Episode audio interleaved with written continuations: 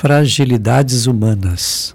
As fragilidades humanas são situações sensíveis vindas de incertezas que deixam a pessoa confusa e desorientada, chegando a sintomas de medo e desespero. Parece perda de sensibilidade para com o que é permanente e duradouro.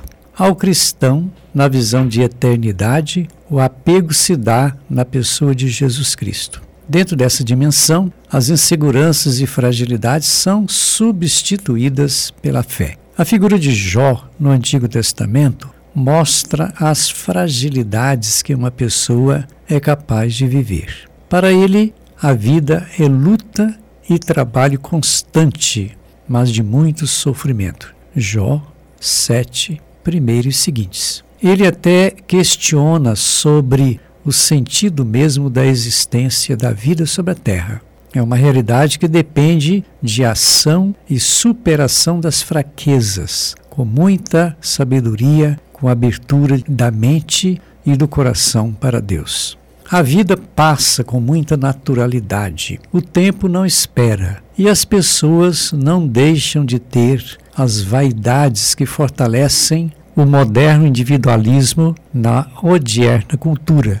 Jó já percebia essa realidade em seu tempo, reconhecendo as fragilidades do ser humano, mas não escapa dele a abertura para a misericórdia divina. Em meio ao sofrimento, procurava dar sentido verdadeiro para a sua vida. Agir contra os princípios do Evangelho é ter uma prática de fragilidade. Foi justamente o que sucedeu com Paulo de Tarso. Antes, grande perseguidor dos cristãos, mas convertido, reconheceu estar agindo na contramão dos ensinamentos de Cristo. Chega a dizer: Ai de mim, se eu não anunciar o Evangelho. 1 Coríntios 9,16. Paulo entende que a palavra de Deus pode curar muitas feridas de fragilidade.